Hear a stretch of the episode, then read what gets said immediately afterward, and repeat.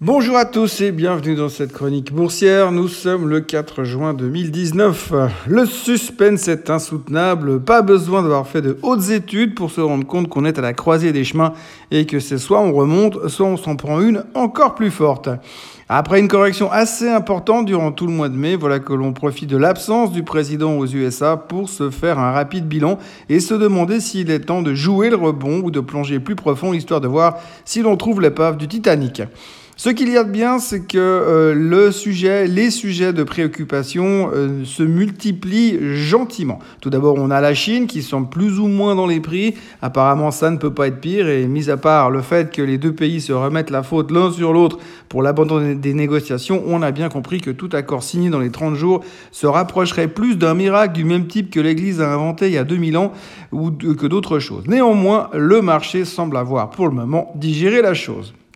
Ensuite, il y a le Mexique. C'est la nouvelle neuve de ces derniers jours. Depuis que Trump a décidé de mettre la pression sur son voisin du Sud, on a ressorti les spreadsheets Excel et les bilans des sociétés qui ont des opérations là-bas, histoire de voir ce que donne comme impact réel, ce que ça donne comme impact réel sur les chiffres à la fin. Après, euh, il y a des questions qu'on se pose, comme euh, comment le Mexique va-t-il faire pour stopper l'immigration clandestine si son voisin du Nord l'étrangle sous les taxes douanières et du même coup augmente le chômage et la pauvreté.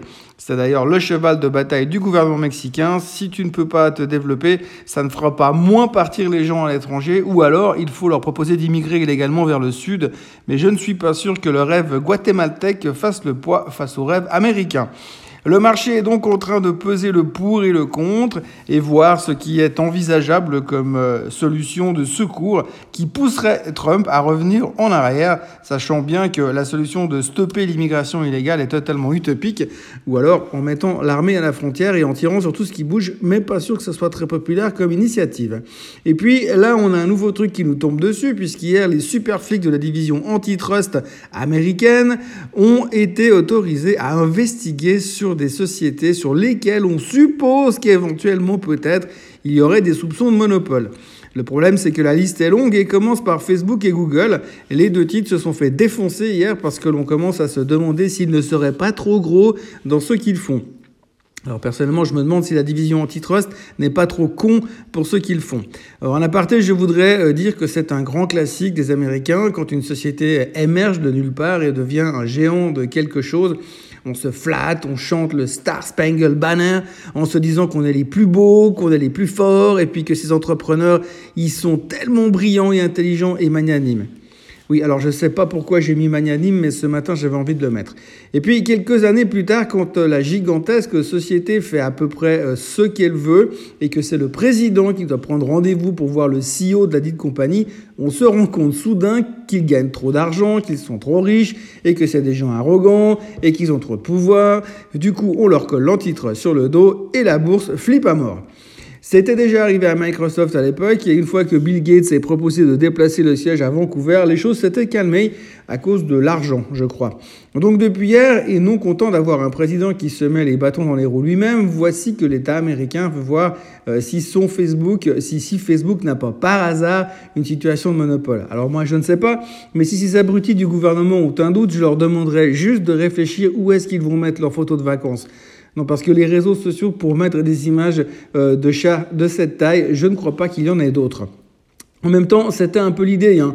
mais maintenant que ça marche, autant aller voir si on peut leur toper un peu de fric, ça serait pas mal. Même chose pour Google, on a été impressionné par leur grandeur et là, pouf, on leur colle les bœufs carottes sur le dos. Bref, hier, la techno s'est faite allumer à cause de ça.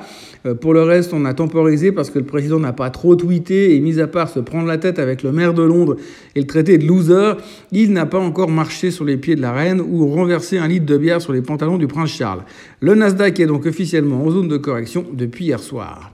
Pour le reste, c'est comme d'habitude, on aime l'or parce que ça rassure. Ce matin, il est à 1327 et on n'aime pas le pétrole parce que c'est le symbole de la récession qui arrive au galop.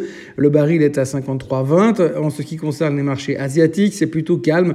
Le Japon ne fait rien, Hong Kong baisse de 0,3% et la Chine de 0,8%. Autrement, dans les médias de ces dernières 24 heures, on parle beaucoup des prévisions conditionnelles de récession annoncées par Morgan Stanley il y a un peu plus de 36 heures. Je dis conditionnel parce qu'il y aura récession si la trédoire persiste, sinon tout ira bien. Et puis Bollard, un des présidents de la Fed de Saint-Louis, enfin le président de la Fed de Saint-Louis, euh, a parlé hier soir et là, il a aussi mis en garde sur le fait que ce qui se passe pourrait ralentir l'économie et comme Trump voulait que la Fed baisse les taux pour booster l'économie justement, il pourrait bien être satisfait euh, bientôt. La thématique de la baisse des taux fait de plus en plus parler d'elle depuis que les USA sont aussi fâchés avec le Mexique et après que Goldman Sachs ait avancé la possibilité de plusieurs baisses à venir. Voici que la Fed leur emboîte le pas.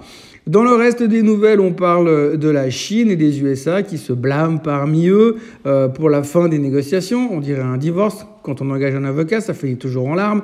Un gros fonds britannique, Woodford, vient d'annoncer qu'il gelait les retraits de ses investisseurs après qu'un gros client ait mis les voiles. Blackstone vient de signer un deal de près de 19 milliards de dollars dans l'immobilier. Et Boeing vient de trouver que Peut-être les ailes de ces 737 ont des défauts. Par contre, rien ne prouve selon eux que c'est pour ça qu'ils tombent. C'est vrai, après tout, les ailes sur un avion, c'est très surfait. Et puis, pour ce qui est du deal Fiat-Renault, le gouvernement français s'en mêle et demande déjà des concessions à Fiat. Normalement, quand le gouvernement français s'en mêle, ça commence à partir en vrille. Bon, en même temps, ils ont intérêt à que la fusion fonctionne. Comme ça, il y aura encore plus de voitures électriques en France. Et comme ils viennent de monter l'électricité de 6% dans le dos de tout le monde, ça arrange tout le monde. Aujourd'hui, nous aurons le CPI en Europe et Powell qui parlera. Il y aura aussi les inventaires, du, les pétroliers version API, même si plus personne n'en veut du pétrole, on peut rêver. Pour le moment, les futurs sont en hausse de 0,10% et la Banque centrale australienne vient d'annoncer qu'elle baisse ses taux au plus bas à 1,25% en dessous du taux d'inflation à 1,3%. Voilà, pas grand-chose d'autre à ajouter. Nous sommes dans une situation critique et la peur de tout reperdre ce qu'on a gagné depuis le début de l'année obsède tout le monde. Et moi, je commence à tourner négatif. Enfin, entre vous et moi, je tourne négatif parce que chaque fois que je tourne négatif, le marché remonte.